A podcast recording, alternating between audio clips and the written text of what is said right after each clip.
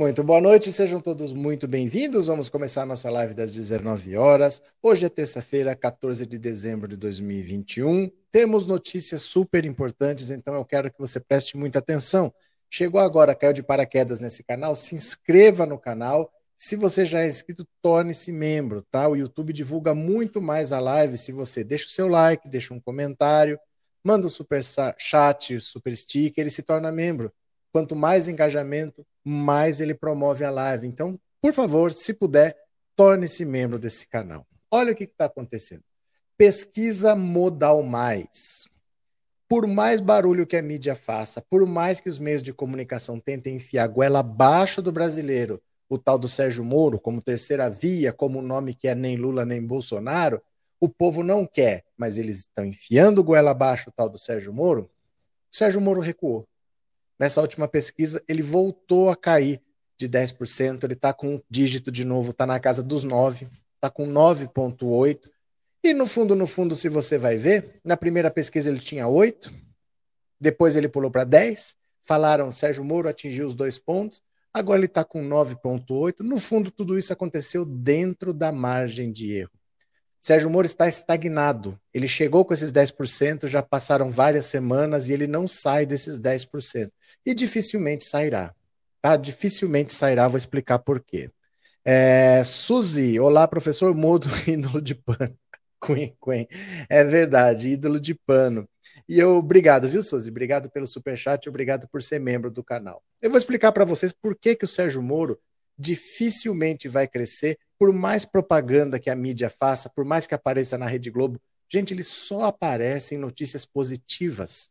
Não sai nada negativo contra ele. Quando fala alguma coisa sobre o Lula que envolve o Sérgio Moro, não é porque ele foi um juiz suspeito, não é porque ele agiu contra a lei, não. Os processos foram cancelados porque iam ser prescritos. É sempre assim.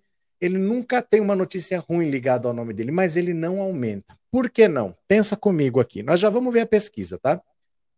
O Sérgio Moro era do governo Bolsonaro. A esposa do Sérgio Moro falou que via Moro e Bolsonaro como um só, né? E todo mundo via o Moro como parte do governo Bolsonaro, só que ele saiu atirando. Ele saiu numa coletiva de imprensa, disse que o Bolsonaro estava querendo interferir na Polícia Federal. O celular dele foi parar no Jornal Nacional. Vocês lembram disso tudo? A Carla Zambelli lá. Não, Moro, não saia. Eu vou pedir uma vaga no STF para você. O governo acaba se você sair e vem aquela frase marqueteira, querida, não estou à venda. Aquilo era a frase para ir para o Jornal Nacional. Né? Então ele saiu atirando, ele saiu querendo derrubar o governo Bolsonaro. Para os bolsonaristas, o Sérgio Moro é um traidor e eles odeiam Sérgio Moro. Eles odeiam. Não é simplesmente que eles não votam. Não é aquela rejeição que é assim, ó, eu não voto nesse porque eu voto nesse. Não, eles odeiam Sérgio Moro. Do lado do Lula nem se fala. O Lula é o cara que ele prendeu, tirou da eleição, fez isso por benefício próprio, reconhecido pela própria justiça, que disse que o Lula tinha razão, que naquela história toda o bandido era o juiz. Então, o, o lulista, o petista, odeia o Sérgio Moro. Não é também que ele não vota, ah, não, eu não voto nele porque eu estou votando em. Não, ele odeia o Sérgio Moro. No fundo, o bolsonarista não é que ele não vota, ele odeia. O lulista não é que ele não vota, ele odeia. Eu arrisco a dizer que o bolsonarista ele não vota no Lula, mas ele odeia o Sérgio Moro. E o petista, ele não vota no Bolsonaro, mas ele odeia é o Sérgio Moro. Então não é só aquela reprovação de que eu não voto porque eu tenho outra opção aqui para votar. As pessoas odeiam Sérgio Moro. Nessa pesquisa que praticamente só quem tem voto é Lula, Bolsonaro e Sérgio Moro, ele não tem como tirar voto nem do Lula nem do Bolsonaro, como ele vai crescer? se só esses três aí que têm votos, os outros estão lá brigando com a margem de erro, né? Estão no 1, 2%. Então ele não tem como crescer. A rejeição dele é muito grande, mas é muito grande e muito forte. Não é uma rejeição simples, é ódio. O bolsonarista odeia Sérgio Moro e o petista odeia Sérgio Moro. Eu arrisco a dizer, vou falar de novo, que o petista não vota no Bolsonaro, mas ele odeia o Moro. E o bolsonarista, ele não vota no Lula, mas ele odeia o Moro é diferente, é muito difícil que ele cresça. E no meio dessa loucura toda, não é que simplesmente a, empacou a candidatura dele, não. Ele está sendo investigado agora. Suspeita de lavagem de dinheiro. Porque ele trabalhou para aquela consultoria americana que chama é, como é que chama? Álvares e Marçal. Álvares e Marçal, que é a empresa que está cuidando da massa falida da Odebrecht. Então, de repente, o Sérgio Moro quebrou a Odebrecht, que era uma das maiores construtoras do mundo. Não era construtora de fazer casa, era construtora de fazer hidrelétrica. Ele quebrou, ele gerou 4 milhões de desempregos nessa aventura dele de destruir a construção civil no Brasil e foi trabalhar pela empresa que está recuperando agora. Quer dizer, que comprou baratinho, que pegou uma empresa destruída, vai recuperar e vai ganhar muito dinheiro. Há suspeita de que esse emprego que ele tinha lá, que não era emprego, pode ser, pode ser lavagem de dinheiro. Então, por exemplo, ao invés de eu dar um dinheiro na sua mão, eu te contrato e vou te pagar um salário altíssimo. Porque para e pensa, essa empresa contratou o Sérgio Moro por quê exatamente? O que, que Sérgio Moro sabe fazer? Ele é juiz. Né? Se eles precisavam de assessoramento jurídico, eles poderiam contratar um escritório de advocacia, contratar um escritório de contabilidade com vários profissionais experientes. O Moro só sabe ser juiz e mau juiz. Por que, que contrataram o Sérgio Moro a peso de ouro? E depois, quando ele quis ser candidato, por que romperam o contrato dele de boa? Porque se ele é um profissional tão bom assim, para receber um salário tão alto, por que, que abriram mão dele se tinha um contrato que iria até o final do ano que vem, romperam um ano antes? Vocês percebem que não faz muito sentido? Agora ele está sendo investigado pelo Ministério Público. Que saudade do Dallagnol, né? Que saudade, ele já teve mais influência no Ministério Público. Agora o Ministério Público está investigando a possível lavagem de dinheiro. Pediu todos os dados da rescisão de contrato para ver que valores ele recebeu, o que justificaria. Já existe uma outra investigação vendo se não há conflito de interesses Será que ele não foi trabalhar exatamente por ter sido juiz? Já existe essa investigação, mas agora tem uma pedindo os valores. Quanto que ele recebeu? A situação dele está se complicando. Ele está estancado, ele não vai para lugar nenhum, ele está caindo nas pesquisas e judicialmente ele pode começar a ter problemas. Então, eu acho é pouco, tá? Enquanto isso, o Lula está disparando. O Aécio Neves está surpreso com a popularidade do Lula em Minas. Ele disse que a resistência do mineiro contra o Lula não existe mais. No Acre, que foi o estado onde o Bolsonaro teve a maior vantagem, ele ganhou praticamente de 80 a 20 do Haddad, o Lula está liderando no Acre. O Lula está liderando no estado onde o Bolsonaro teve a maior vantagem. E aí esperemos agora o que, que o Bolsonaro vai fazer, porque se ele souber que ele não vai ser reeleito, ele vai começar a desgraçar o próximo governo. Vai começar a autorizar, ah, cria aí um auxílio de 10 mil reais, o outro governo que pague. Joga a bomba para frente aí, sabe? Não pode fazer nesse ano, joga para ano que vem, vai jogando. Ele sabe que não é ele que vai pagar a conta. É bem perigoso. O Bolsonaro, ele é mais destrutivo do que inteligente. Para destruir, ele consegue fazer, né? Nós vamos ver aqui essas notícias todas. Vamos com calma. Deixa eu ver só o que, que vocês estão falando aqui. Hudson, boa noite, já deixando o like. Valeu, meu querido. Vamos chegando. Faltam likes, meu povo. Dá um cliquezinho aí, quem puder, viu? Quem puder, por favor, dá um cliquezinho. O ódio não constrói, o voto faz justiça, professor Cândido. Boa noite. Quando o Sérgio Moro fechava as empresas para investigar e mandava os funcionários perder o emprego, eu nem desconfiava que era para derrubar a Dilma. Ah, Denir, você nunca pune a empresa. Você nunca pune a pessoa jurídica. Se tem alguém corrupto, essa pessoa é presa. E a, com a empresa, você preserva, porque ela gera empregos, você não pode demitir pessoas. Não é a empresa que é corrupta, são as pessoas que administram a empresa. Então você pode obrigar a empresa a ser vendida, você pode é, mudar, obrigar a trocar a direção, né? troca toda a diretoria, prende quem tiver que prender, mas você não quebra a empresa. O Sérgio Moro, ele impedia as empresas de participar de licitação. As empresas, estando investigadas, já não poderiam mais participar de licitação. Você não foi condenado. Bastava ser investigado que você estava proibido de participar de licitação. E ele foi quebrando todo o setor de construção civil do Brasil e construção naval também, né? Cadê que mais? É, boa noite, Gil Carvalho. Estamos juntos nessa guerra. Tomara que sejamos vencedores, disse a Socorro. Boa noite a todos. Boa noite, Elizabeth. Vamos ler as notícias, então? Deixa eu dizer uma coisa importante aqui, ó. Porque é a mesma coisa, mas não é a mesma coisa. Só explicar. É, hoje, a gente vai ter a participação da Rani, da cubana. ela precisa falar de um caso sério que aconteceu com ela. Ela vai falar de duas coisas. Primeiro, dos medicamentos que ela conseguiu mandar para Cuba, conseguiu despachar. Ela vai contar para a gente como que aconteceu. Ela conseguiu. Vocês ajudaram, vocês ajudaram com doações. Ela conseguiu comprar medicamentos e mandar para Cuba. Foi feita o despacho, foi entregue, tá?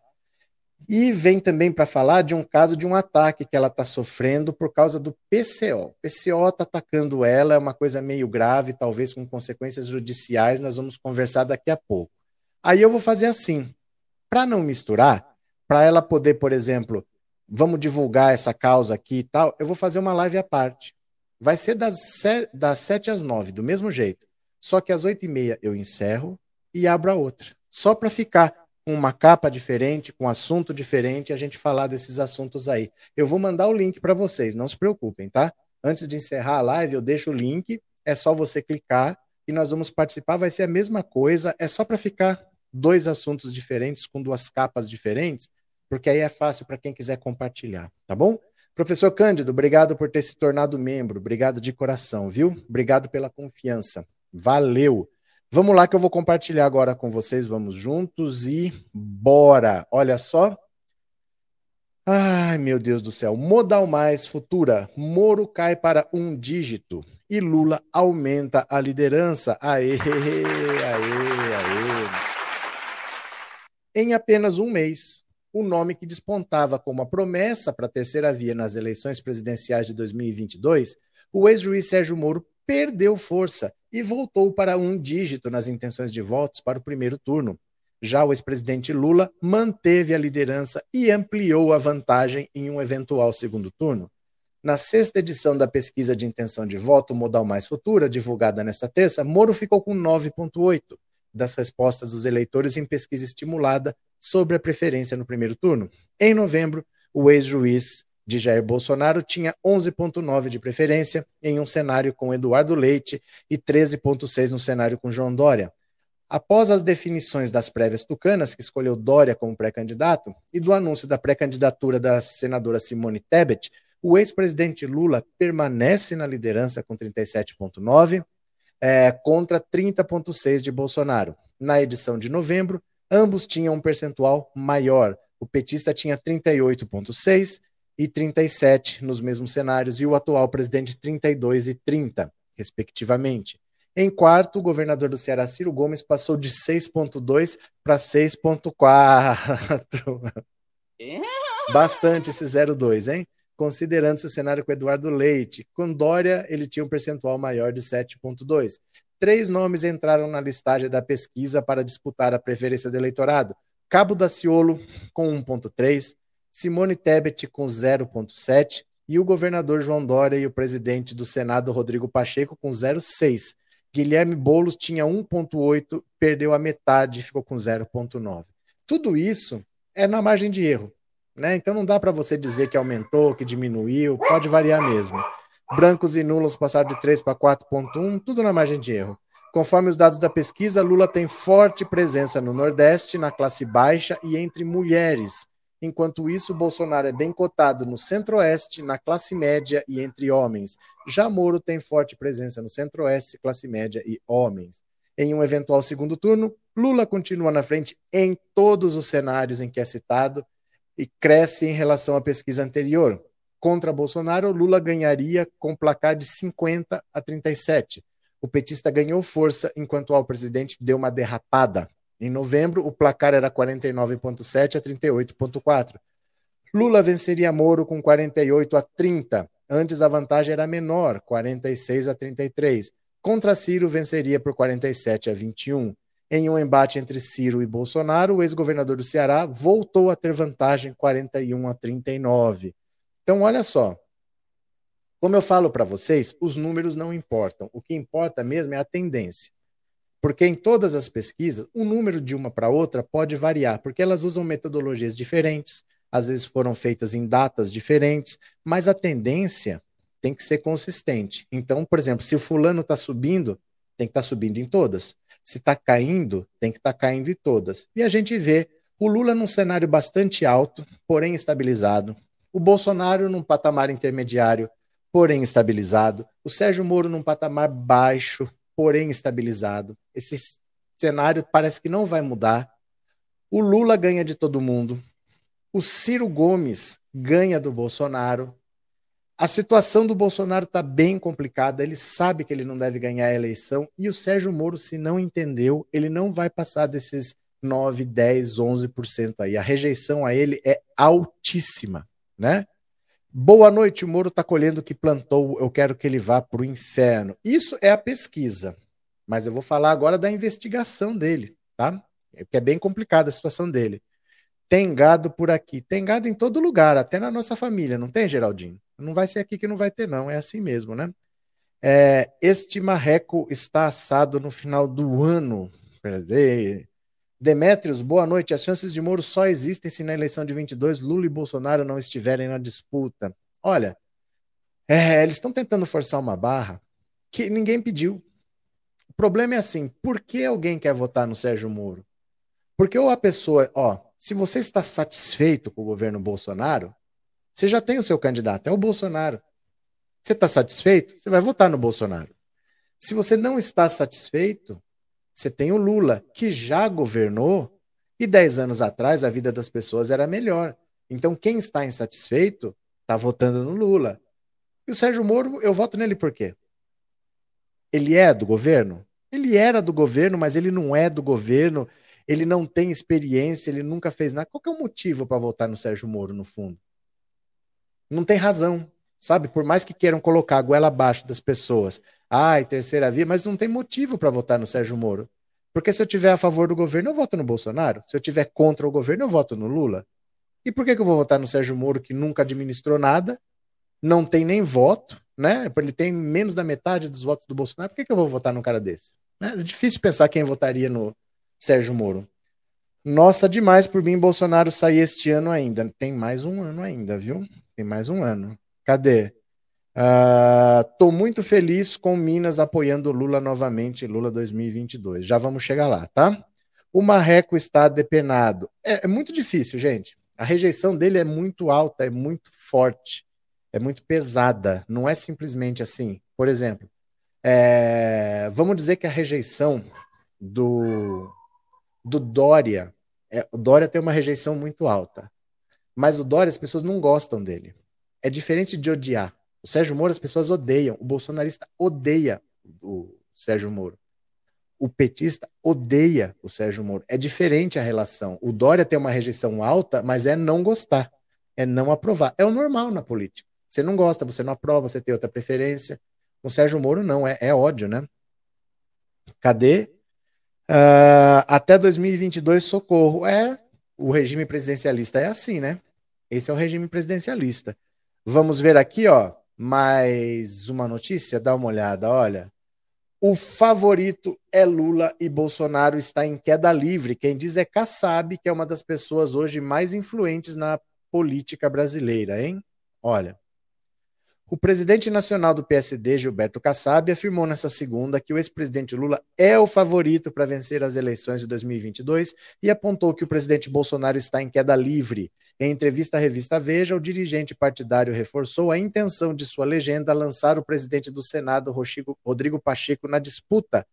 Acho que hoje o favorito é o ex-presidente Lula. Parabéns, que gênio, tá entendendo tudo.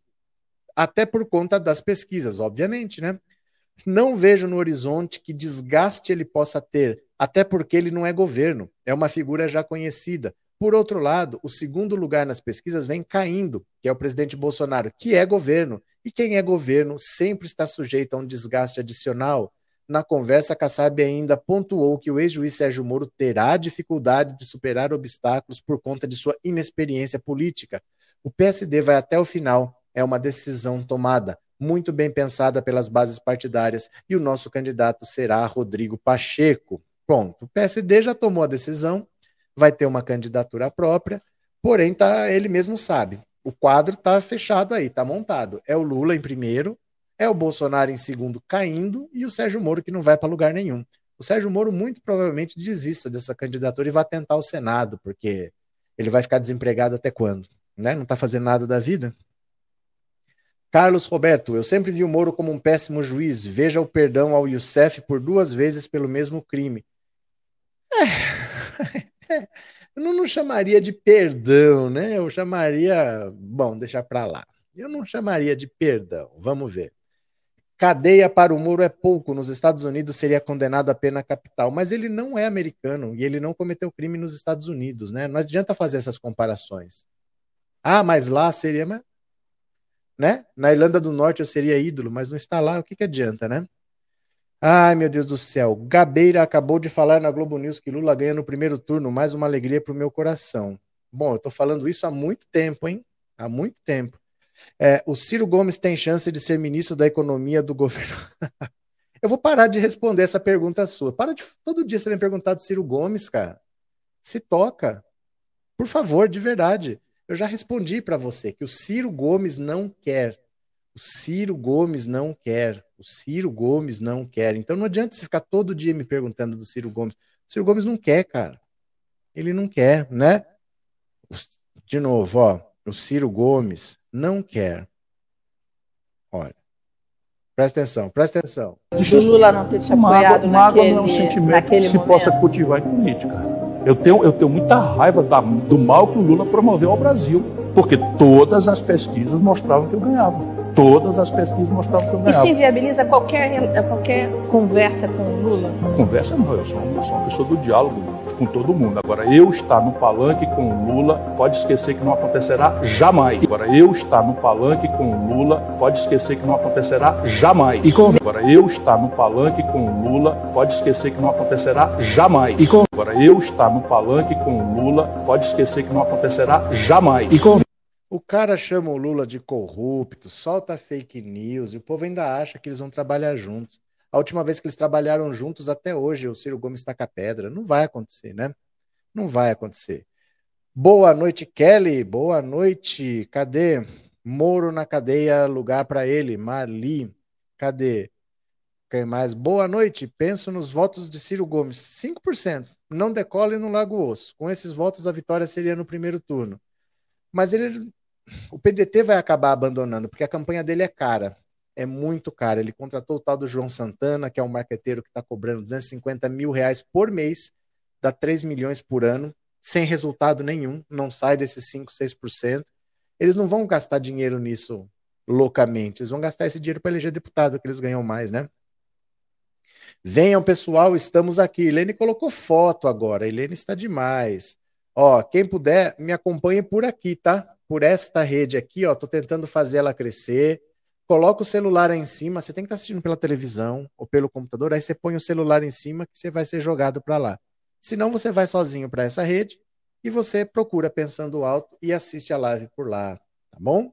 Cadê que mais? O povo vem aqui falar de Ciro Gomes para atrapalhar lá, não todo dia. Todo dia, não sei por quê, qual é, qual é esse fetiche com o Ciro Gomes, o cara não quer. Ah, o Lula aceitaria, o cara, o Ciro Gomes não quer.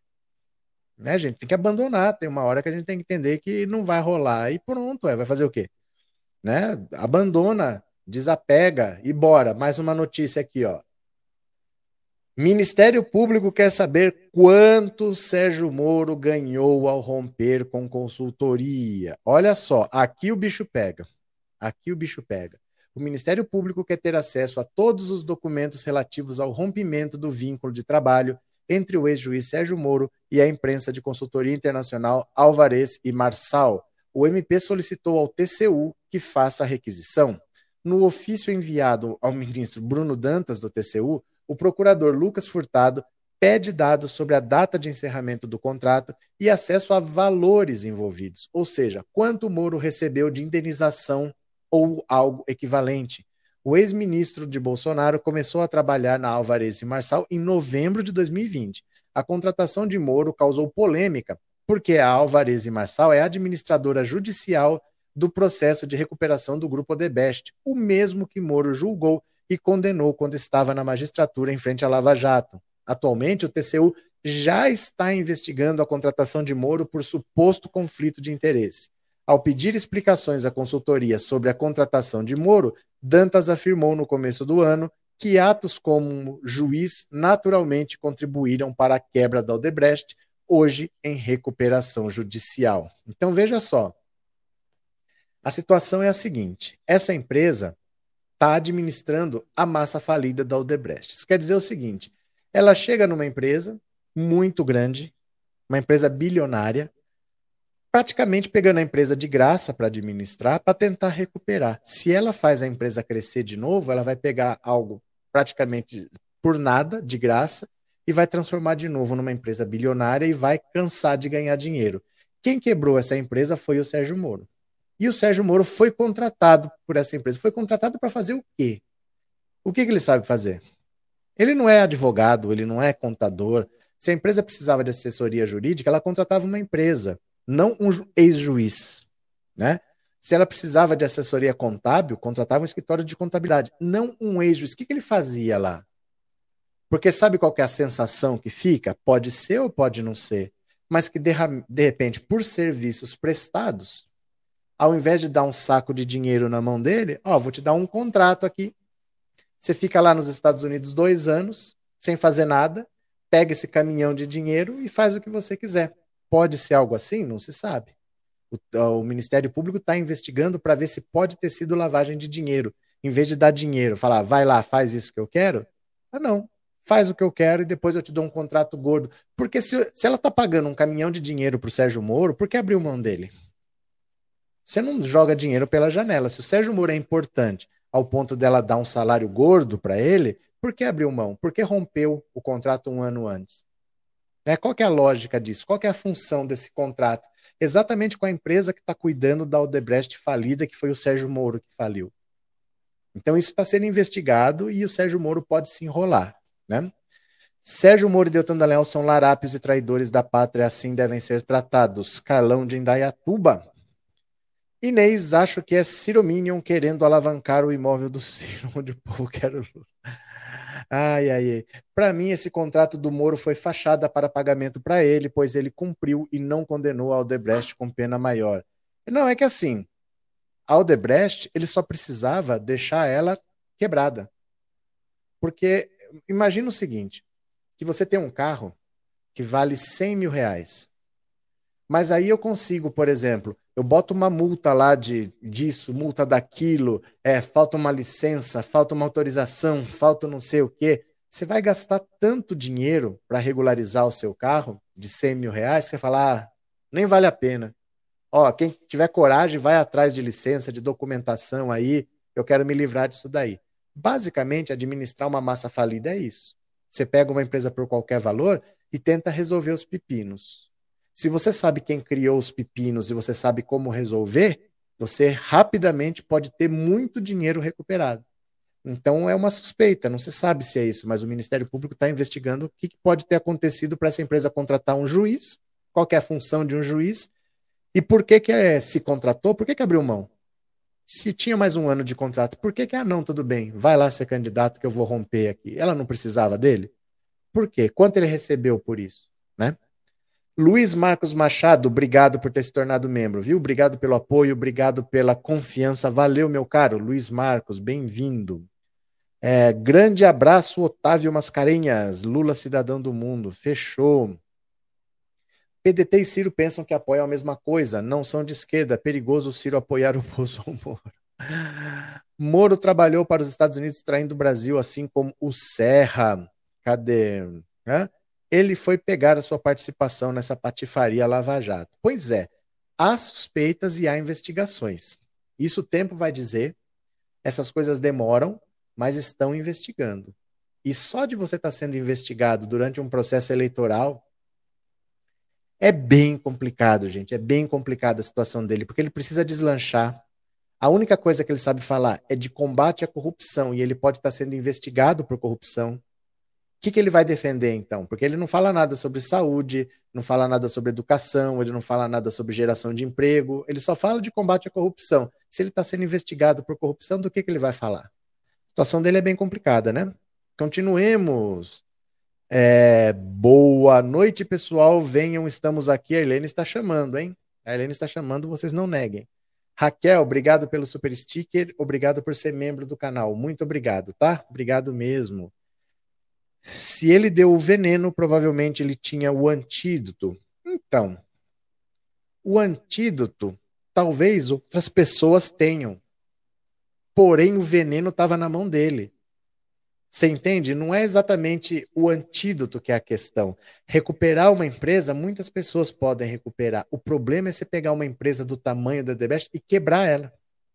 Quem que perseguiria, que quebraria uma empresa dessa para eu poder comprar baratinho? Você entendeu? O antídoto nem é tanto a coisa. O mais é quem é que faria esse serviço de quebrar para depois alguém comprar bem baratinho e ficar rico recuperando, né? Um dos dias mais felizes da minha vida será assistir à prisão do Moro Dallagnol e seus asseclas, disse a Giselda. O marreco falando de corrupção é o imundo falando do sujo, disse o Áureo. Tá certo. Agora sim, admiro muito a autoestima do Sérgio Moro. A autoestima dele é boa, porque olha o que, que ele falou aqui, presta atenção. Moro diz ter dúvidas se Bolsonaro e Lula vão aceitar debater com ele em 2022.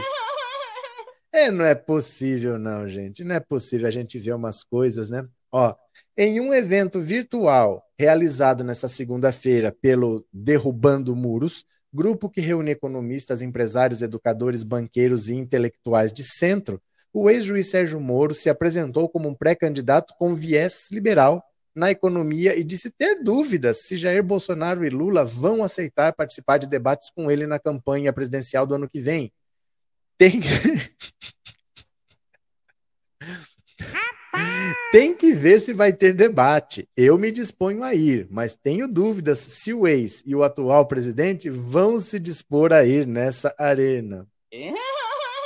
Em uma tentativa de se contrapor aos dois líderes das pesquisas de intenção de voto, o ex-juiz disse que Bolsonaro flerta com o autoritarismo. Gente, ele descobriu isso agora. Ele estava dentro do governo e não viu nada. Agora ele saiu com um distanciamento histórico, ele percebeu que Bolsonaro flerta com o autoritarismo. E tem um projeto pessoal e familiar de poder. Parabéns, Sérgio Moro. Parabéns. O que seria de nós se não fosse a sua visão aguçada? enquanto Lula representa o governo que deixou os dois maiores escândalos de corrupção da história. Tanta corrupção e ele condenando sem provas, para depois tudo ser anulado, né? Que interessante. Em outra passagem, Moro, que falou dos Estados Unidos, deu sua versão sobre sua decisão de entrar na política. Se tivesse um candidato competitivo de centro, como de centro? Que de centro? Sérgio Moro é centro onde?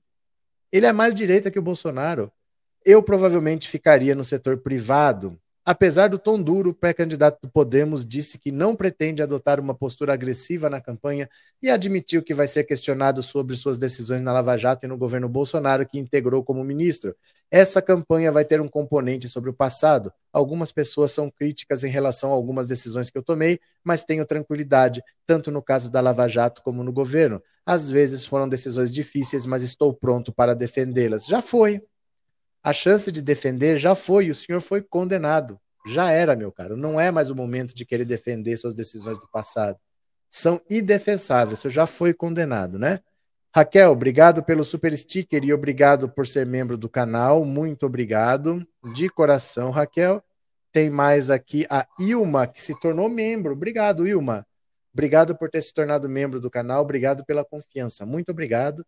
Inês, professor, ri muito hoje com o vídeo que você colocou no Telegram do Moro e do Dallagnol. A musiquinha? Moro do Dallagnol, Dallagnol e Moro. Moro deixou de ter credibilidade quando apareceu na mídia. É que assim, credibilidade ele nunca teve. O que ele teve era uma imprensa que nunca questionou, que aceitava tudo que ele falava sem questionar, porque era contra o PT e contra o Lula. Então, é engraçado isso, né? Você presta atenção todas as mensagens que ele vazava, quando ele vazava grampo telefônico, tudo isso, ele falava que não importa se estava vazando, o que importava era o conteúdo, porque era de interesse público saber. Então, não importa se era legal ou se era ilegal, o que importa é o conteúdo. Quando vazam mensagens dele, da Vaza Jato, do hacker, aí não, são escutas ilegais. Mas e o conteúdo? Não, são mensagens ilegais, não tenho como verificar a autenticidade disso daí. Gente, tem áudio deles. É a voz deles falando lá. É muita cara de pau, né, Sheila? Muita cara de pau. Já falou da pesquisa IPEC que saiu agora? Claro que não, se saiu agora, né, meu caro? Não falei, não vou falar, eu tenho que ler antes. Gente, vocês têm uma ansiedade. Eu não saio falando coisas do nada assim. Essa live eu preparei às 5 da tarde, Né? Eu falei de uma pesquisa da Modal Mais. A da IPEC eu tenho que ler. Eu tenho que saber o que tem lá, olhar, ver os dados e aí fazer um comentário para vocês. Se saiu agora, eu não falei, não vou falar. Você entende, Paulo? Eu estou vendo o que vocês estão falando, pesquisa IPEC, mas eu não li. Eu estou preparando a live aqui, entendeu? Eu, depois, depois eu vou, posso falar, mas eu tenho que ler antes. Não é assim, já falou do que saiu agora? Pô, se saiu agora, eu não li, meu caro, viu? Obrigado. 2022, Lula jantando Moro e Bolsonaro, essa eu quero ver. Valeu! É, super sticker da Adriana. Adriana, obrigado pelo super sticker e obrigado por ser membro. Muito obrigado. Parece que tem coisas assim que são questão de honras para vocês. O cara quer que eu fale da pesquisa IPEC que saiu agora. Gente, eu não li ainda. Saem notícias todas as horas. Uma hora você tem que fechar e falar: o assunto é esse, a live está montada e nós vamos falar disso daqui. A não ser que seja uma coisa muito fora do comum. Aprendeu Queiroz. Já aconteceu, o Queiroz foi preso no meio de uma live aqui. Aí você muda tudo e para. Mas outra pesquisa, acabei de falar de uma, vou falar de uma que eu não li, que eu não analisei, que eu não vi os detalhes, né? Não, não posso falar assim do nada, na, na loucura. Depois a gente vê, né? Se é isso mesmo, se não é. Agora, olha, se o Sérgio Moro não sabe se o, o, o, Bolsonaro e o Lula vão querer debater com ele, olha o Ciro Gomes, olha o Ciro Gomes. Ciro Gomes chama Arthur Lira de bandido e promete salvar o Brasil. Mas a autoestima dessa galera da terceira via está demais. O Ciro Gomes promete salvar o Brasil. Vamos ver aqui. Na entrevista para o coleguinha Roberto Dávila, que vai hoje ao ar na Globo News, o presidenciável Ciro Gomes chama o presidente da Câmara dos Deputados, Arthur Lira, de bandido. Ciro ainda diz que num possível governo seu, ele, Lira, não vai comandar a Câmara. Na entrevista, o ex-governador do Ceará promete, caso eleito, salvar o Brasil. Só que, quando alguém, aqui ou alhures, diz que vai salvar a pátria, eu tremo de medo. Menos, candidato menos. Olha, o Ciro Gomes que vai salvar o Brasil é o Ciro Gomes que não consegue organizar nem o PDT. Né? O partido que é uma bagunça.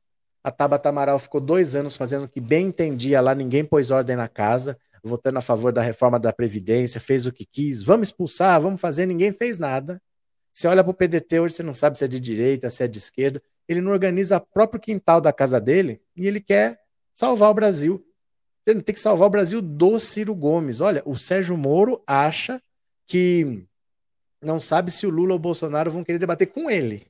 O Ciro Gomes está tentando salvar o Brasil. No governo dele, ele vai salvar o Brasil. O Dória, o Dória disse que a avaliação do governo que ele faz em São Paulo vai servir para alavancar a candidatura dele num eventual terceira via, ele que vai ser viável. O cara está empatado com a margem de erro o João Dória está empatado com a margem de erro. Ele não ganha nem da margem de erro de 2%. E ele acha que ele é viável, né? Ai, ai, ai, ai, ai, ai, ai. Ciro Gomes deu bobeira, poderia estar conosco, não quis. É que o projeto dele é pessoal, Glória. O projeto dele é pessoal, não é um projeto pelo Brasil. Ele botou na cabeça que ele é um grande estadista, que ele tem que ser presidente da República, e o projeto dele é ser presidente da República, não é ajudar, não é colaborar, não é estar com ninguém. O projeto dele é pessoal né? Cadê, cadê, cadê, cadê? Moro vai debater a sua parcialidade no processo mentiroso contra o Lula? Nem tem. Nem tem que debater. Isso aí ele tem que aceitar e falar: eu fui realmente parcial. Eu agi em benefício única exclusivamente meu. Eu prendi uma pessoa para que ela não participasse da eleição e eu ficar famoso por causa disso. Ele não tem nem que defender nem que nada, ele só tem que aceitar os fatos, né? É isso que é o papel dele, né? Cadê? É, Demetrios, a diferença do Moro para o Bozo em um debate é que o Bozo leva a cola na mão, já o Moro no PowerPoint. Verdade. Ciro 5% poderia ser vice-presidente na próxima, não sai nem para vereador. É, ele vai sair dessa eleição muito menor do que ele entrou. Porque se na outra ele teve 12, nessa ele vai ficar desses 5 e desses 5 não passa. Eu acho que por isso mesmo ele pode não ser candidato. Aí esses 5 vêm né, os, os eventuais eleitores do, do Ciro Gomes não votam no Bolsonaro. Então, provavelmente, esses cinco migrem para o Lula e ele nem seja candidato, porque é muito dinheiro. É uma campanha muito cara, viu? Sem chance, Ciro Dória Moro é luta. Valeu, Rosilda. É, professor, o Bolsonaro vai lançar um novo auxílio. Será que vai melhorar a sua aprovação? Sim. Vai subir um pouquinho lá. Gente não tem muito o que fazer. O governo Bolsonaro não tem solução para os problemas do Brasil. Ele tem tapa-buracos. Mas ele não vai resolver nenhum problema, ainda mais num ano eleitoral. Vai ganhar um pontinho ou outro ali. Não vai resolver nada, não. Não tem como. Para o Bolsonaro crescer, ele precisa roubar eleitor do Lula. Não é questão de que as pessoas vão votar nele ou não. Você entende? Veja que o Lula está com quase 50, que ele está com 20, que o Sérgio Moro está com 10. Ele precisa roubar votos do Lula. Ele precisa fazer eleitor do Lula votar nele. O Lula nem é governo. O que, que pode acontecer com o Lula para derrubar a popularidade? Ele já é conhecido. Todo mundo sabe que 10 anos a vida era melhor. Não era 10 anos atrás? Por que, que ele perderia a popularidade nesse um ano? É muito difícil. Então, você achar que o Bolsonaro vai crescer, para ele crescer, o Lula tem que cair. Não dá para inventar voto. Para subir aqui, ó, tem que diminuir aqui. Muito difícil você imaginar um cenário em que o Lula perca aprovação. O Bolsonaro, sim. Porque ele tem um governo péssimo para defender e um Paulo Guedes alucinado lá. Ele pode perder pontos, mas se ele ganhar um ponto ou outro, não passa disso. Porque não tem muito como crescer, né? Cadê? Torço muito para Moro continuar candidato e ir para um debate com Lula vai ser lavar a alma a surra que irá levar. Mas não vai ter debate, Neiva. Não vai ter porque o Bolsonaro não vai. Sem Bolsonaro não tem debate. Porque eles não vão fazer um debate para Lula passear, igual aconteceu no Podpah. Eles não vão organizar um evento para o Lula dar show. Se o Bolsonaro não for, não vai ter debate. Pode ter certeza que não vai, não existe. O Bolsonaro não vai, né? Não vai. Boa noite, nem Ciro, nem Moro, nem Bolsonaro é Lula e pronto. Valeu, Maria. Boa noite. Ciro é um político antigo, com nível de aprovação fixo em 6%, com nível de arrogância saindo pelo ladrão. Mas sabe qual é o problema, Itair? É que ele é antigo e dessa antiguidade ele tem pouca coisa realizada. Ah, eu fui governador do Ceará. É verdade, há mais de 30 anos. Ah, eu fui prefeito de Fortaleza. Há mais de 30 anos. Depois disso daí, ele foi ministro, foi ministro lá do Fernando Henrique. Não, foi ministro do Itamar Franco Aí ele queria ser ministro do Fernando Henrique. O Fernando Henrique colocou o Pedro Malan, não colocou ele, aí ele saiu do PSDB. Depois ele foi ministro da Dilma, só. Nesse tempo todo. Ele foi duas vezes ministro do Itamar Franco e da Dilma. Foi prefeito de Fortaleza, foi governador de, do Ceará, mas isso há mais de 30 anos. Para quem fala, para quem tem todas as respostas, todas as soluções, o que ele fez? Ele deixou de ser deputado em 2010 Vai fazer 12 anos que ele só fala que ele tem a solução, que ele vai fazer, mas na prática ele não faz nada. Né? O que, que ele fez nos últimos 12 anos? Nada. Ele só fala que vai fazer. Ele tem um livro lá com o plano de governo dele, mas e daí? Eu também escrevo um livro. E para executar, né? Não sei o porquê do Ciro inventar de se candidatar se ele não ganha nunca, nem vai para o segundo turno. Exatamente, Valéria. Exatamente. E, ó, e eu vou te dizer mais, Valéria. Para quem acha que o Ciro seria um bom presidente, eu só vou fazer um raciocínio bastante simples. O que, que você acha que é mais fácil? É mais fácil vencer uma eleição ou é mais fácil governar? Porque o a eleição, mas não conseguiu governar. O Bolsonaro conseguiu vencer uma eleição, mas não conseguiu governar. Governar não é tão simples. A Dilma fez um governo, um primeiro mandato bom, foi reeleita, depois não fez os acordos que o Bolsonaro está fazendo com o Centrão, não deixaram mais ela governar. Então, vencer a eleição é mais fácil. Governar é mais difícil. O Ciro não passa nem na primeira etapa. Porque não é que ele não vence a eleição, ele não passa nem para o segundo turno, ele nunca nem foi para o segundo turno. E isso é a parte fácil. Vencer a eleição é a parte fácil. Governar é muito mais difícil. Aí as pessoas ficam nessa, ah, mas o Ciro é o mais preparado. Mais preparado pro quê, meu Deus do céu? Se ele não consegue nem passar para o segundo turno. Essa é a parte fácil. Se ele não passa nem pela parte fácil, como que ele vai ser bom na parte difícil? Não, não são os argumentos sem noção essa de que o Ciro seria um excelente presidente porque ele é muito preparado. Ele não é preparado. Ele é letrado, ele é instruído, ele estudou, ele entende de economia, ele entende de direito, mas isso é conhecimento técnico. Qualquer um de nós que estudar vai ter esse conhecimento. Isso não quer dizer que ele vai ser um bom governante, porque ele simplesmente não consegue passar da etapa fácil que é a eleição. Governar é mais difícil. E ele nunca nem chegou perto, né? Ministro que não fez muita coisa. E é só isso, né? Professor Roberto, é verdade que aprovaram outra urna eletrônica diferente? Não é outra urna eletrônica diferente. Toda eleição muda, porque a tecnologia muda. Então são atualizações tecnológicas normais, assim, é outro tipo de bateria, é, é, é o mesmo conceito, tá?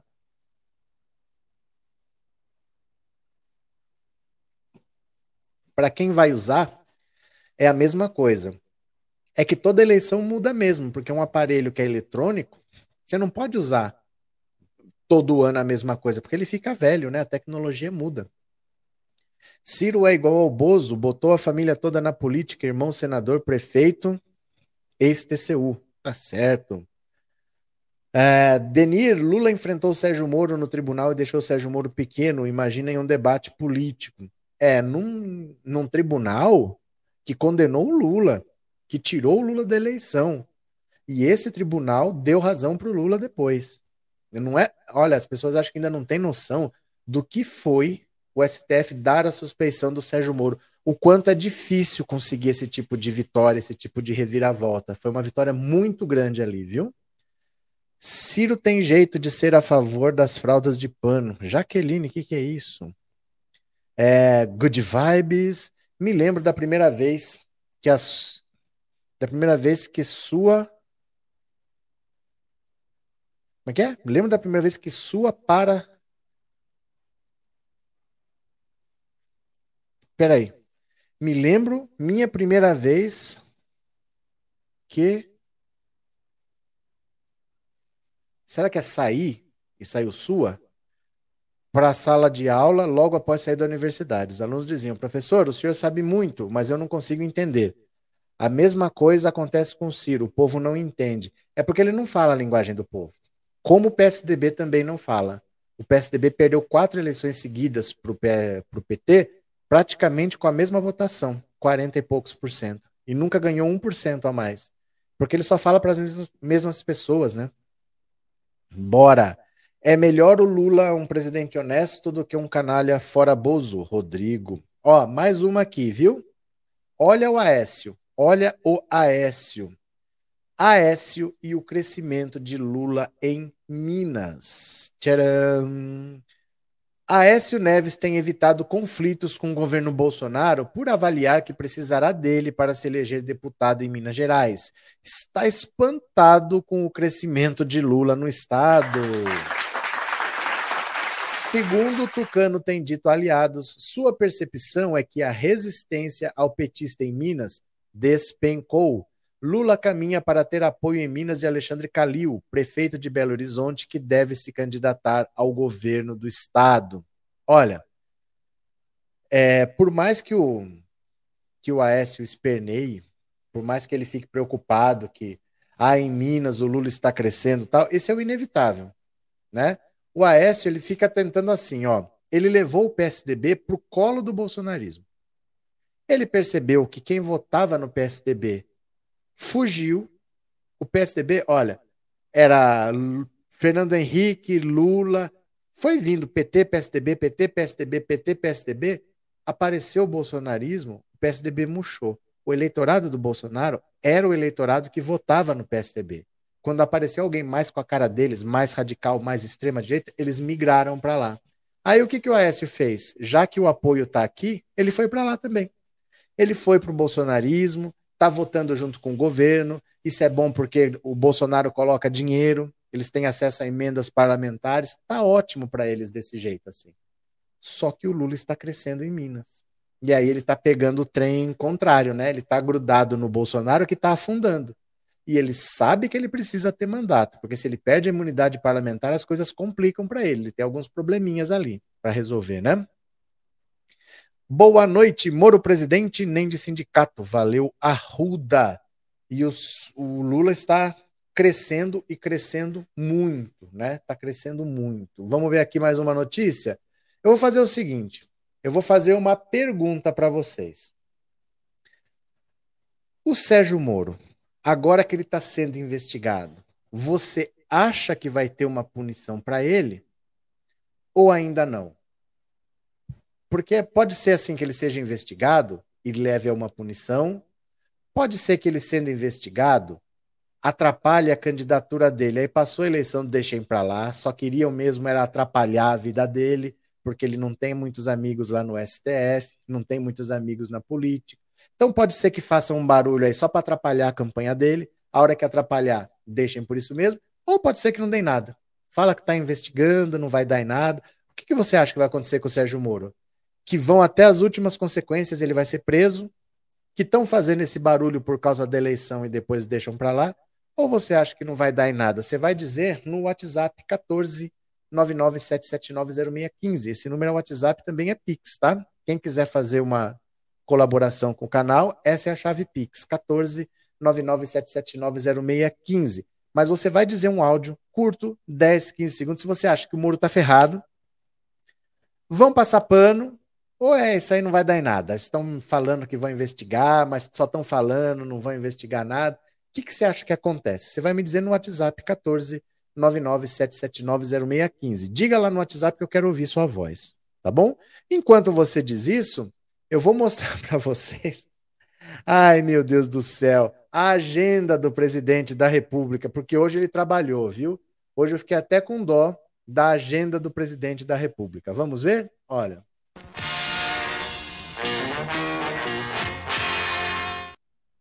Gente, o Bolsonaro é muito trabalhador. Ele é realmente o melhor presidente da história desse país. Dá uma olhada o quanto ele trabalhou hoje. Olha, agenda do presidente da República, dia 14, né? Agenda do presidente, presidência da República, agenda oficial. Hoje é dia 14 de dezembro, terça-feira. A agenda dele tem Rogério Marinho, conversou meia hora com o ministro. Joaquim Leite, conversou meia hora com o ministro. Milton Ribeiro, conversou meia hora com o ministro e uma festinha de lançamento do programa Rodovida. Ele trabalhou uma hora e meia, meio-dia, ele já não tinha mais agenda. Vocês acreditam nisso? Que ele trabalhou uma hora e meia, conversou meia hora, conversou meia hora, conversou meia hora, foi para uma festinha, meio-dia, acabou a agenda dele. Acabou a agenda do presidente. Aí, que beleza. Acabou. É só isso. Mas ontem, ontem ele deve ter trabalhado, não é possível, né? Ontem Conversou meia hora, não, conversou 20 minutos. A agenda dele começou às quatro da tarde. Conversou 20 minutos com Pedro César Souza. E depois foi para uma festinha do Luiz Gonzaga, dia do forró. Trabalhou 20 minutos a partir das quatro da tarde. E no domingo? Sobrevoou as áreas atingidas pelas chuvas. Ele foi fazer carreata no sul da Bahia, né? Ele foi lá, fez carreata e foi embora. E no sábado? Cerimônia, festinha, partida para o Rio de Janeiro. É inacreditável a agenda desse cara. Ele não faz rigorosamente nada nunca e ele quer outro mandato. E ele acha que as pessoas vão votar nele. E vem uns trouxas aqui que vêm dizer que o Bolsonaro é o melhor presidente da história do Brasil. Não tem cabimento uma agenda dessa. Hoje ele trabalhou uma hora e meia. E meio-dia já não tinha mais agenda. Né? Cadê, cadê, cadê? Nossa, trabalhou muito mesmo. Que dó dele. Nem me fale, nem me fale. Ó, a Arlene tá aqui nesta rede, viu? Quem puder, acompanhe por lá. Dá uma força para fazer essa rede acontecer. Valeu? Deixa eu ver quem mais. Marreco está ferrado com o STF. O STF não pode ver ele na frente. Porque ele mentiu muito para conseguir os objetivos próprios. O Gilmar Mendes é um que foi enganado por ele. Quando o Lula ia ser ministro da Dilma, ele pegou um áudio de um grampo ilegal e falou: o Lula está querendo fugir da Lava Jato. Mostrou o áudio para o Gilmar Mendes, o Gilmar Mendes foi lá, anulou a nomeação. Aí nós ficamos sabendo depois que não era um áudio, que eram 22. E todos os outros 21 mostravam que o Lula não queria ser ministro exatamente para não passar a ideia de que estava fugindo da Lava Jato. Aí tinha um que era neutro, que não dizia nem lá nem cá, ele pegou esse neutro, não os outros 21, e falou pro Gilmar Mendes: Ó, oh, olha isso aqui, ele tá querendo fugir da Lava Jato. O Gilmar Mendes foi lá anulou. A hora que o Gilmar Mendes ficou sabendo, ele só faltou voar no pescoço, mas já estava feito. Já estava feito daí. O Gilmar Mendes odeia o Sérgio Moro, o Dallagnol principalmente, viu?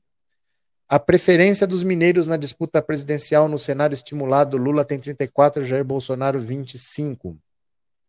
Marreco de Maringá, tudo que planta colhe. Beleza. Pronto, deixa eu só tirar isso daqui da tela. Agora, deixa eu falar aqui, ó. Olha o bolsonarismo abandonando suas pragas. Dá uma olhada aqui, ó. Roberto Jefferson reclama de ter sido abandonado por Bolsonaro. Oh, meu Deus, que dó que dá. O ex-deputado Roberto Jefferson, presidente afastado do PTB, simplesmente diz não entender por que foi abandonado por Bolsonaro. Ai, que judiação! E se pergunta o que fez para que isso acontecesse logo no momento em que mais precisa dele. Jefferson está preso no Rio de Janeiro desde agosto último, por ordem do ministro Alexandre de Moraes, do STF. É investigado no âmbito do inquérito que apura a atuação de uma milícia digital que atenta contra a democracia. Bolsonaro não, me não mexeu um dedo para ajudá-lo.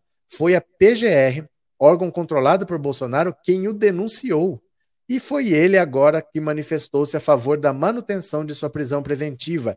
Ele estava também doente. Jefferson foi o primeiro presidente do partido a, ofer a oferecer abrigo a Bolsonaro, que precisava de uma sigla para se candidatar à reeleição. Em defesa dele, Jefferson publicou vídeos e mensagens nas redes sociais atacando Alexandre e outros ministros do tribunal. Bolsonaro preferiu filiar-se ao PL, do ex-mensaleiro Valdemar da Costa Neto. Mas até aí tudo bem para Jefferson. É jogo jogado e compreende. Mas por que ignorar quem lhe deu tantas provas de lealdade? É isso que ele gostaria de saber. Você pagou com traição. Ah, quem sempre lhe deu a mão. Ah, tadinho, gente. Ele quer lealdade do, do Bolsonaro. Que dó, ô Roberto Jefferson. Você está ferrado agora. Você é um trouxa que foi usado. Ele queria atacar o STF, você foi lá, fez videozinho atacando o STF. Agora ele lavou as mãos. Quem denunciou você foi a própria PGR, o Augusto Aras. Foi ele que pediu a sua prisão. E na hora que você pediu habeas corpus, pediu para sair, a PGR recomendou que você continuasse preso. Então não estranhe, viu? Não estranhe, não. Ai, ai, ai. Sou torneiro mecânico aposentado e lulista desde quando ele era presidente do Sindicato dos Metalúrgicos. Valeu! Cadê? Sérgio Moro perde até para um jumento. É porque assim, talvez, se ele entrar para a política, ele talvez tenha viabilidade no futuro, mas eu particularmente acho que onde ele teria chance foi na eleição de 2018, que era a eleição do vamos destruir, vamos acabar com tudo. Eu sou contra o sistema, eu tô revoltado, eu tô contra tudo que tá aí. E votaram no Bolsonaro. Era a chance dele, sem experiência, ser eleito. Mas ele não se candidatou. Ele estava pensando numa vaga no STF, depois ele quis ser ministro da Justiça, mas aquela foi a eleição para um aventureiro para um oportunista. Agora é difícil, porque deu ruim, as pessoas estão comendo osso, a vida delas era melhor 10 anos atrás elas vão se agarrar no Lula como tábua de salvação. É muito difícil você imaginar que num cenário desse alguém vai arriscar de novo. Eu vou arriscar de novo em alguém que nunca administrou nada. Vou pôr a minha vida, gente, eu estou passando fome. Meu filho está passando fome. Todo mundo aqui está desempregado. E eu vou arriscar de novo. A população não vai arriscar agora. Agora é é o instinto de sobrevivência, né? Muito difícil, muito difícil um cara desse de paraquedas assim, né? Cadê? É, professor, boa noite. O Bolsonaro, quando cansa de não fazer nada, ele descansa. Essa agenda dele é uma das coisas mais ridículas e indignas que eu já vi. O cara que quer ser presidente de dois mandatos para fazer isso, né? Muito triste. Só Lula, sempre Lula até o fim. Lula presidente. Valeu! Maria Alcione, cheguei, boa noite. Gente, vocês estão dando likes? Deem likes, por favor, tá? Não se esqueçam de dar o seu like, não se esqueça de compartilhar essa live. Eu vou dar o recado mais uma vez. Essa live vai acabar daqui meia hora, às sete e meia, mas eu vou continuar aqui. Nós vamos fazer uma outra live separada, só para ter outro título e outra capa, porque eu vou conversar com a Rani, com a cubana, porque ela está sofrendo um, um ataque do PCO e é importante que vocês saibam. E ela vai falar do que, que ela pretende fazer, ela vai falar dos medicamentos que vocês ajudaram ela a comprar e ela mandou para Cuba. Então eu interrompo e começo a outra na sequência, só para ter outro título, outra capinha, para depois vocês poderem compartilhar, tá?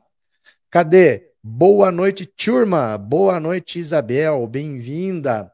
Agora eu vou fazer o seguinte: eu vou ouvir a opinião de vocês no WhatsApp 1499 7790615. Você acha que o Sérgio Moro vai ser, sofrer uma punição agora que o Ministério Público está investigando? O Tribunal de Contas está investigando, o Ministério Público está investigando. Ele vai ser punido ou vão passar pano? O que, que você acha? Eu quero ouvir a sua opinião. Vamos ouvir aqui o WhatsApp, o WhatsApp, o WhatsApp.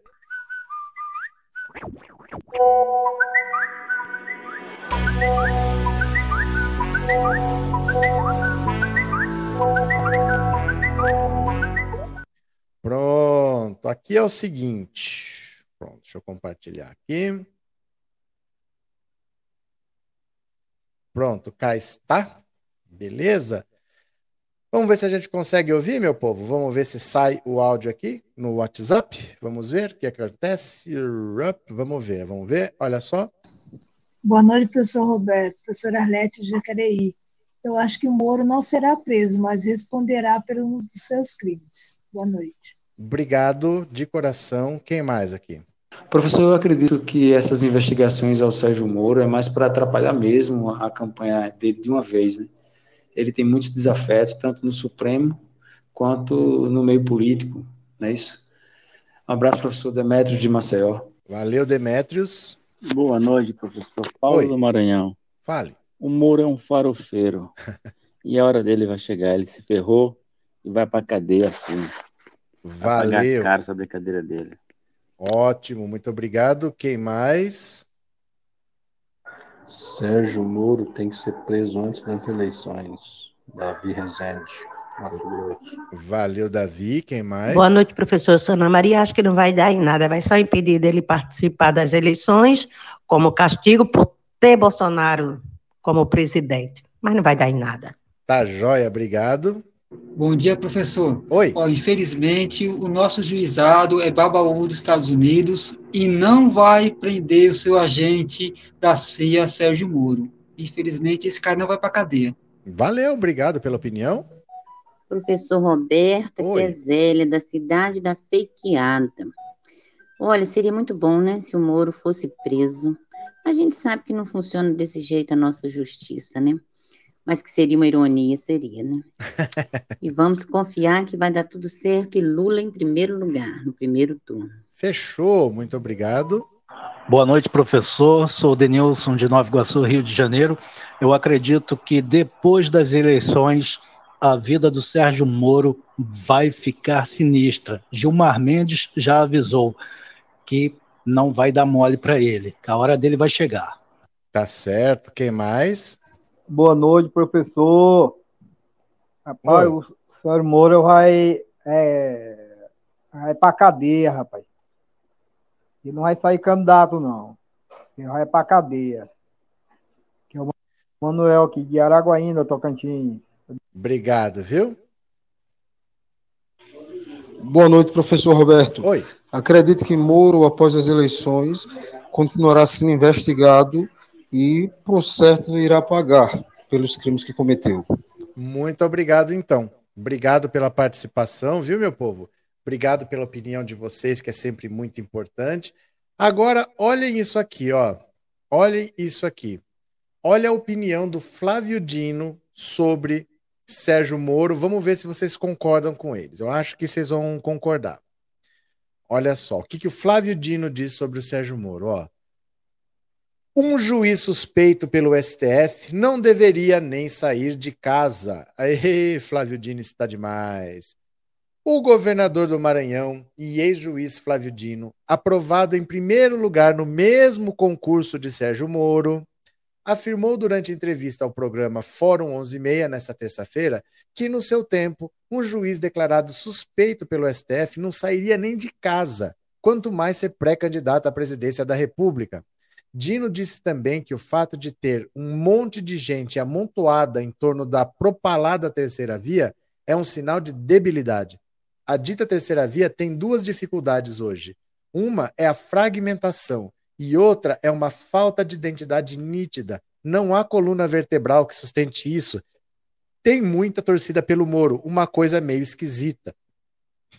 No meu tempo, um juiz declarado suspeito pelo Supremo não sairia nem de casa ainda mais se candidatar à presidência da República. Eu acho um pouco suspeito. a partir das condenações graves, de sentenças graves, eu considero que esses casos, desses desvios éticos atestados pelo Supremo, descredenciam o Moro a ocupar esse lugar. O governador também comentou sobre o que hoje chama de terceira via. Por isso que eu acho que essa turma, e eu excluo o Moro um pouco disso, deve tentar se afirmar, se afirmar o Dória, o Ciro, a Simone Tebet, é bom para o Brasil, para a democracia brasileira, porque esse espírito que encostou no Bolsonaro e agora encosta no Moro já mostrou que isso não vai dar certo.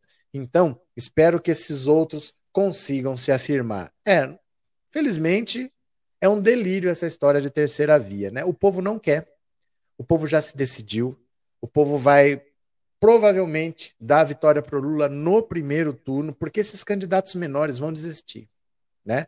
A campanha mudou. Antigamente, você pegava qualquer partido, tanto faz, pegava dinheiro com empresários, pegava doações, e aí você fazia sua campanha. Isso era um cenário. Agora, o financiamento é público e as empresas são proibidas de doar. Então, quando você tem o dinheiro público, o dinheiro é esse aqui. Ou você gasta numa campanha presidencial caríssima, ou você gasta para eleger deputado. Esse foi o erro do PSDB em 2018. Em 2018, o PSDB tinha 70 milhões, número real, tá? Tinha 70 milhões de reais para fazer a campanha. 70 milhões, gastaram 50 com o Alckmin, que acabou com 5%. Os outros 20 milhões era para gastar com todos os senadores, todos os deputados federais, todos os deputados estaduais, todos os governadores tiveram que dividir 20 milhões e 50 torraram numa campanha, porque a campanha presidencial é cara, ela é nacional, ela é muito cara. Então, quando eles começarem a ver que não tem jeito, por que, que o PDT vai continuar gastando dinheiro com o Ciro? Vai eleger deputado que ganha mais. Por que, que o PSDB vai gastar dinheiro com o Dória? O PSDB não quer o Dória. O Dória que forçou a barra para ser candidato. Simone Tebet, será que vai manter a candidatura? Nós vamos ver. Conforme for afunilando, vai ficar mais claro que não tem segundo turno, porque aí os votos vão migrando, né? Cadê quem mais? Primeiro turno Lula, Carmen, e eu vou te dizer, quanto antes a gente conseguisse colocar um fim no governo Bolsonaro, porque ele vai ficar até 31 de dezembro. Mas se a vitória já tiver consumada no começo de outubro, outubro, novembro, dezembro, Bolsonaro vira um cadáver. Ninguém mais liga para ele. Todo mundo sabendo que ele já era, ele pode falar, ele pode gritar que ele não tem mais moral. Então a gente já começa a se livrar um pouco. E aí, ó, são 10 meses. É melhor do que 12. Já ajuda, né? Flávio Dino nos representa. A candidatura de Moura é uma fraude. Foi um juiz parcial e suspeito. Deveria criar vergonha e garrar o rumo dele. Tá certo. Professor, não sei em quem Sérgio Moro estava confiando. Seria melhor ter ficado no cantinho dele quietinho, pois mexeu com casa de cabras. Sônia, é a ganância pelo poder, né? É a ganância pelo poder. Ele viu o governo Bolsonaro de dentro. E ele viu um monte de topeira mandando ministro, que nem ele, ele uma das topeiras, mas ele falou: se o Bolsonaro pode ser presidente, por que, que eu não posso? Todo mundo aí comprando casa, comprando mansão, por que, que eu não posso? O poder cega as pessoas. Ele era um juizinho até ontem, e agora ele não quer nada menos do que ser presidente da República. Olha como são as coisas, né? É... Cadê? Bolsonaro 2022. Olha o Anderson que está com medo do comunismo. Anderson, eu sei qual é o problema. Você está com medo do comunismo, não tá? Anderson, cuidado, Anderson. Presta atenção, Anderson. Cuidado, cuidado, cuidado, cuidado, Anderson. Tá com medo do comunismo. Anderson. Está com medo do comunismo, Anderson, mas não tenha fé, viu?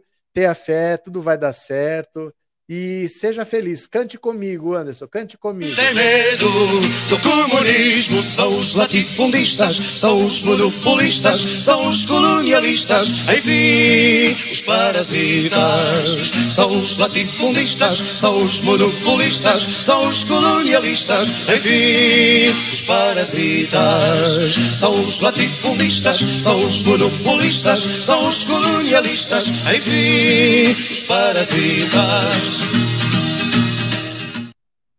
Pronto. Apesar dessa galera que tem medo do comunismo, deixa eu falar, deixa eu falar.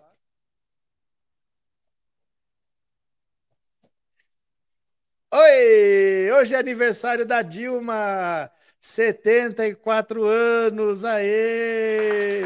Mamãe Dilma, mamãe Dilma, 74 anos, aê! Deixa a Dilminha ficar sentada aqui, ó. ó. Assim? Ó. E vai cair. Ó. Deixa eu pôr aqui, mamãe Dilma. Vai ficar sentada aqui, ó. 74 anos, aê! Dilminha, 74 anos, parabéns. Deixa eu tocar aqui parabéns para Dilma. Quem vai cantar é a própria. Quer ver? Espera lá, onde é que tá aqui? Cadê, cadê, cadê? Cadê os parabéns aqui, ó? Ah, meu Deus, perdi a música. Cadê? Cadê o parabéns da Dilma aqui? Pera lá, pera. Aqui. Pronto. Olha lá. Parabéns, Dilma, 74 Vamos anos. cantar parabéns para você, né, em cada um na sua língua. Will you join me, each one singing happy birthday in his own respective language, shall we? Ah, então, happy birthday to you. Happy birthday to you. Happy birthday. What? Happy birthday to you. Aê, aê, Aê, Dilminha, Dilmãe. 74 anos, parabéns, muita saúde, muita paz, muita felicidade. Quem não deu parabéns para a presidente Dilma, pode fazer pelo WhatsApp que eu vou ouvir de novo, tá? Se você quiser deixar sua mensagem de parabéns para Dilma, 14997790615 e eu vou ouvir de novo, tá bom? Se você quiser, daqui a pouco eu ouço. Vou dar cinco minutos, você manda uma mensagem curta de 10 a 15 segundos, que aí eu vou ouvir a sua mensagem aqui, talvez a Dilma ouça, né?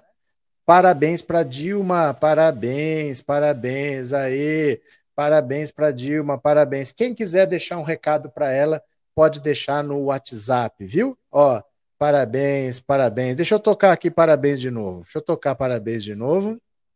Cadê, cadê, cadê? Aqui, pronto mais uma vez.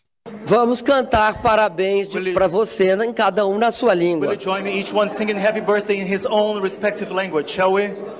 Ah, então, happy birthday to you. Happy birthday to you. Happy birthday. Happy birthday to you. Valeu! Paulo, aqui na Alemanha somos todos Dilma. André, manda um abraço para minha mãe Marilis. Vitória, ela te assiste todos os dias. Abraço, Marilis. Abraço, viu, para todo mundo. Estamos aí. Quem quiser mandar um recado para Dilma, já já eu vou ouvir. Eu leio agora uma notícia e depois eu vou ler a mensagem que você mandar para Dilma, tá? Vai mandando aí. Abraço então para Marilis, a mãe do André. Valeu, André. Abraço. Bora, vamos continuar, vamos continuar. Lula já supera Bolsonaro no Acre, onde o presidente teve seu melhor desempenho em 2018. Aê, aê, aê. Deixa eu só tirar a mensagem aqui. Pronto. Pesquisa eleitoral sobre a disputa pela presidência em 2022, feita com eleitores do Acre, aponta que o ex-presidente Lula já supera Bolsonaro no estado. Foi justamente no Acre que Bolsonaro apresentou seu melhor desempenho no segundo turno da eleição de 2018, em que saiu vitorioso. O então candidato ao Palácio do Planalto obteve 77% dos votos válidos contra 22 de Haddad. Segundo o levantamento feito pelo Perfil Pesquisas e divulgados nesta segunda-feira pela Federação das Indústrias do Acre, no entanto, a situação agora é diferente. Lula lidera as intenções de voto no estado com 34,9%. Já Bolsonaro, apesar de seu índice configurar um empate técnico com o petista, aparece atrás com 33,2%. O estudo mostra ainda que a chamada terceira via, conforme pesquisas nacionais, vem apontando também, não emplacou no Acre. O ex-juiz Sérgio Moro, declarado suspeito e parcial pelo STF, aparece na terceira colocação com 9%. Ele está à frente de Ciro Gomes, que conta com 5,9%. Fecham a lista João Dória, empatado com a margem de erro, 2,6%. Rodrigo Pacheco com 0,9%, 8,6% não responderam. Então, olha, Lula está liderando as pesquisas no Acre, sendo que o Acre deu 77% dos votos para Bolsonaro contra 22. Desses 77 que votaram em Bolsonaro, hoje ele tem 33. Ele perdeu mais da metade e o Lula está à frente do Bolsonaro agora no Acre. Gente, os números são consistentes, viu? Os números são consistentes. A gente vê em estados diferentes que o Moro não passa de 10%, que o Lula está vencendo no primeiro turno. Pode vir Bolsonaro falar qualquer besteira aí, mas os números são consistentes, são institutos diferentes e todos apontam para a mesma tendência, né? Lula no primeiro turno, com certeza, Dilma Rousseff, mulher presidenta guerreira, parabéns, parabéns, parabéns, disse o Gil. Um abraço para Dilma e tudo de bom, bem longe de administrar alguma repartição pública. Josmar, boa noite. Vou te fazer uma pergunta. Você sabe se o Bozo já pagou o vale diesel para os caminhoneiros? Ele desistiu da ideia, não vai ter vale diesel. Foi considerado ridículo dar 400 reais para quem gasta 20 mil por mês de combustível, né? Se eu fosse o Ciro Gomes, já apoiava o Lula e desistia de ser candidato à presidência. Não, se você fosse o Ciro Gomes, você não fazia isso, não. Quem fazia isso é a Fabi, que é uma pessoa sensata, que é uma pessoa inteligente. A Fabi faria isso. Se você fosse o Ciro Gomes, você não faria isso, não, porque você ia ter um projeto pessoal de poder, né? Infelizmente, gente. Dos mesmos criadores de Ustra, o pesadelo de Dilma Rousseff, vem aí, gigante de nove dedos, o terror de ser Bolsonaro. Não entendi nada. Não entendi nada. De verdade. Deixa eu ouvir aqui quem que mandou é, mensagens para Dilma. Vamos ver aqui quem que mandou mensagens para Dilma. Ó, pronto. Vamos ver o que, que vocês falaram aqui, ó, para Dilma. Vamos ver quem mandou o recado? Vamos ver? Dilma, boa noite, mãe do nosso Brasil. Muitos anos de vida, muita saúde, muita luz. Saúde, sorte, sucesso. Um abraço. Obrigado. Quem mais? Silvia Morgana, de João Pessoa, Paraíba, desejando feliz aniversário para Dilma. Parabéns, Dilma, grande mulher, grande presidenta. E o seu presente de aniversário chegará na vitória de Lula em primeiro turno em 2022. Obrigado. Professor Roberto Silva Xavier, aqui de São Paulo.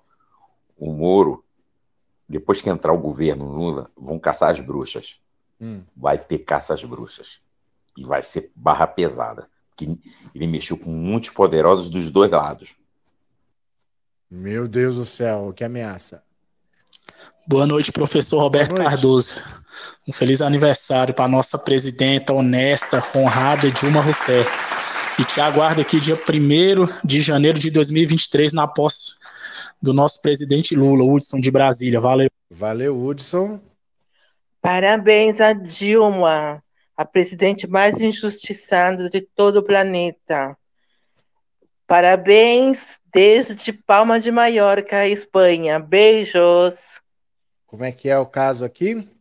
Veja se apareceu áudio, acho que faço errado. Não, apareceu porque eu pus aqui no tablet. Quando começou a tocar o primeiro, eh, eu tenho um tablet aqui, ó, para ver exatamente o que vocês estão vendo. E quando toca o primeiro áudio, eu aumento aqui, ó, e ele sai. Quer ver? Eu vou repetir esse aqui, ó. Parabéns a Dilma, a presidente mais injustiçada de todo então, o planeta. Eu testo. Parabéns desde Palma de Mallorca, Espanha. Beijos. Outro, obrigado. Parabéns, presidente Dilma e toda a sua família. Muito obrigado por tudo. Parabéns, muitos anos de vida. Saúde. Obrigado. Parabéns, Dilma. Envelhecer é a melhor coisa desta vida. Valeu. Parabéns, presidenta Dilma, mulher guerreira.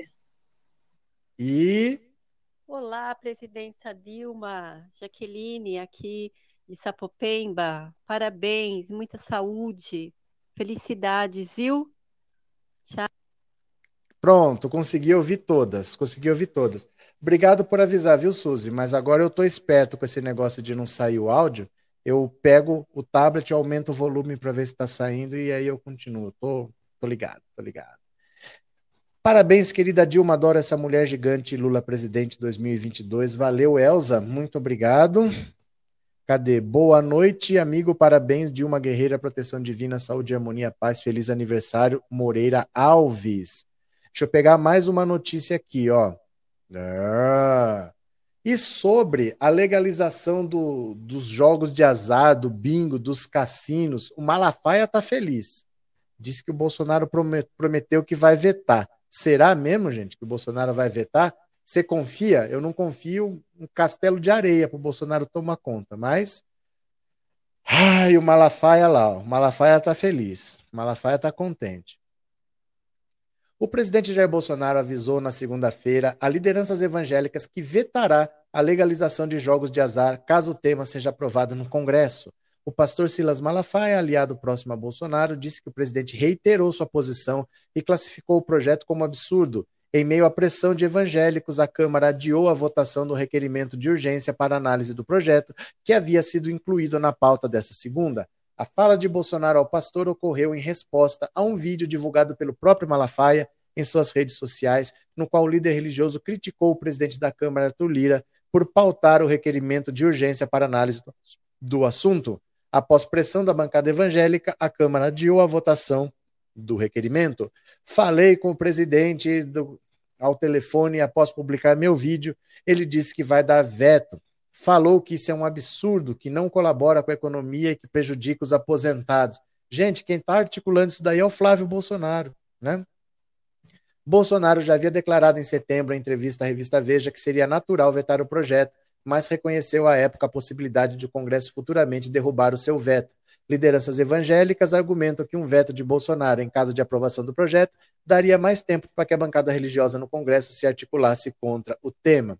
O que o Bolsonaro, que é um fraco, que é uma pessoa que não consegue tomar decisões, faz, o que ele costuma fazer é isso. Ele é a favor, mas ele deixa o Congresso votar, aí ele veta para posar de bonzinho, Aí ele mesmo fala para os deputados derrubarem o veto dele, aí o problema fica lá para os deputados, mas deputados é uma coisa que não tem cara, cada um é um. Quando você fala deputados, você não está falando foi ele ou foi aquele. A culpa fica dividida. E ele posa de bonzinho. Ah, ele vetou.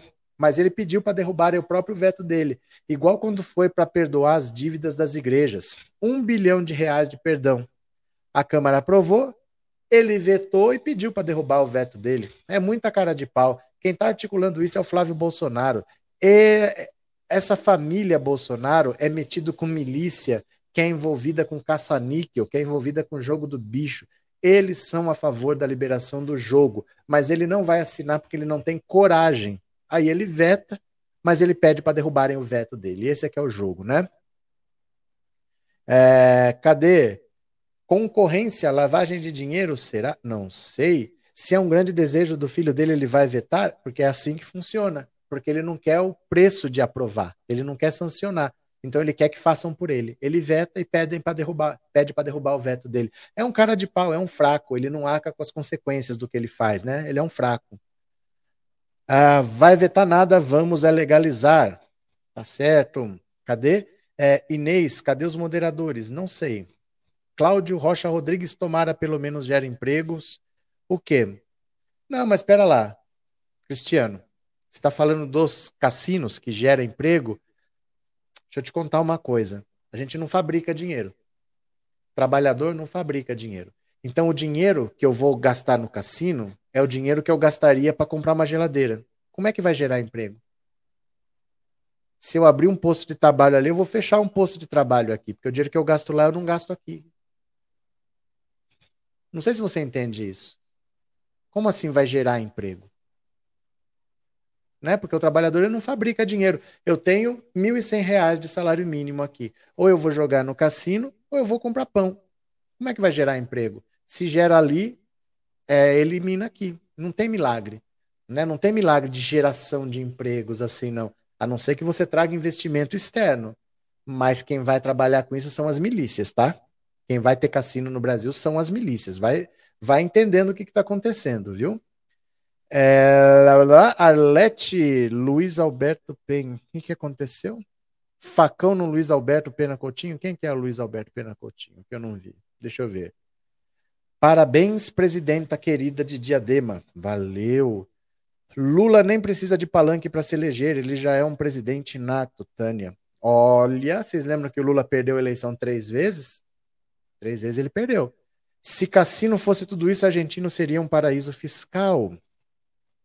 Cassino servirá para lavar dinheiro e miliciano tomar de conta quantos mais viciados, melhor. Não, o problema nem é esse. O problema não é nem questão de ter viciado, não.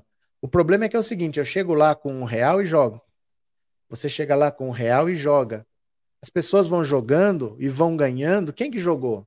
Quantias pequenas não tem controle, sabe? Você vai jogar um real, você não preenche uma nota fiscal de um real. Você vai colocando dinheiro lá, pro cassino é dinheiro limpo. Ele não pergunta a origem. Né? Você acha que uma máquina caça-níquel é para você jogar com a sua moeda? De onde que vem aquela moeda? Ninguém sabe.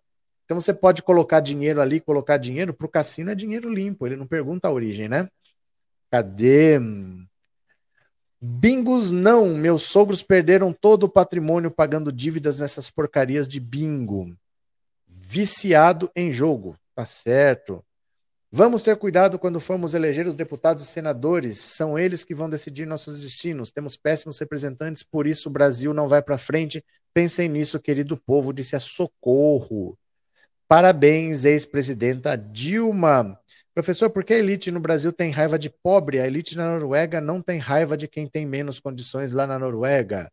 Porque a elite brasileira é escravocrata e o escravo não era considerado ser humano, meu caro. Na lei brasileira, o escravo não era considerado ser humano, ele era considerado um bem semovente. Bem semovente é a categoria onde fica gado, é onde fica cavalo, então, o escravo podia ser comprado, vendido, hipotecado, eu poderia maltratar, eu poderia torturar, eu poderia matar. Ele não era considerado gente.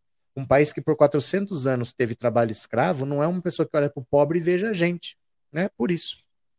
Já temos igrejas para lavar dinheiro, cassino é coisa de gringo. Tá certo. Cassino é uma grande inclusão parábola parábola pobre? Eu já fui em um cassino, quanto mais joga, mais vontade tem e perde tudo. É porque o ambiente é feito para isso. O ambiente é feito para você jogar e perder. Porém, o maior problema disso tudo é a ligação das milícias. As milícias já trabalham com caça-níqueis, que eles trazem de maneira ilegal, eles já trabalham com caça-níqueis, com o jogo do bicho, e eles têm muito interesse na legalização do jogo, porque é uma grande forma de tudo que eles ganham passar a ser legalizado e você não prender mais ninguém. Porque aí o patrimônio não é mais ilegal, o patrimônio passa a ser legal, né? Lula será presidente desde que orientamos as pessoas que o programa dele é melhor, mas teremos que levar este projeto a todas as pessoas. Cadê? Professor, sou de Angra dos Reis e por causa dos cassinos querem transformar nossa região em uma Cancún brasileira. Desculpa para lavar dinheiro. Boa noite. Sim, é o Bolsonaro. Ele que fala que quer transformar é, Angra dos Reis na Cancún brasileira. Ele que fala, né? Pronto. Deixa eu pegar aqui, ó, rapidinho, tá? Deixa eu pegar aqui um link. Me dá só um segundo. Pera lá. Aqui. Ó, pera lá. Pronto. Ó. Eu estou mandando o link aqui, ó, porque eu vou interromper a live agora, tá? Eu vou fazer uma live, ó, tá aqui o link, tá? Acabei de mandar para vocês. Você clica e você vai para a próxima live que já vai começar. É só porque vai ser outro assunto, e é um assunto muito sério de uma de um ataque muito grave que talvez tenha aqui para a justiça isso. Nós vamos falar também da, da doação que vocês fizeram para medicamentos para Cuba. Então, só para separar, essa live eu interrompo e já começo a outra nesse link aí, tá? Nesse link vai ser a live. Então vocês venham comigo, que vou começar a live agora, meia horinha, vai ser das 7 às 9, como sempre, só vou fazer dois blocos. Beleza? Vocês me seguem? Clica aí, acabei de mandar o link, tá bom? Clica aí, ó, no comentário, ó, acabei de mandar, vou mandar mais uma vez. Ó, tá aí. Valeu? Mandei de novo aqui, ó. Clica aí no comentário. Vamos para lá? Me sigam. Beijos. É só um segundo, tá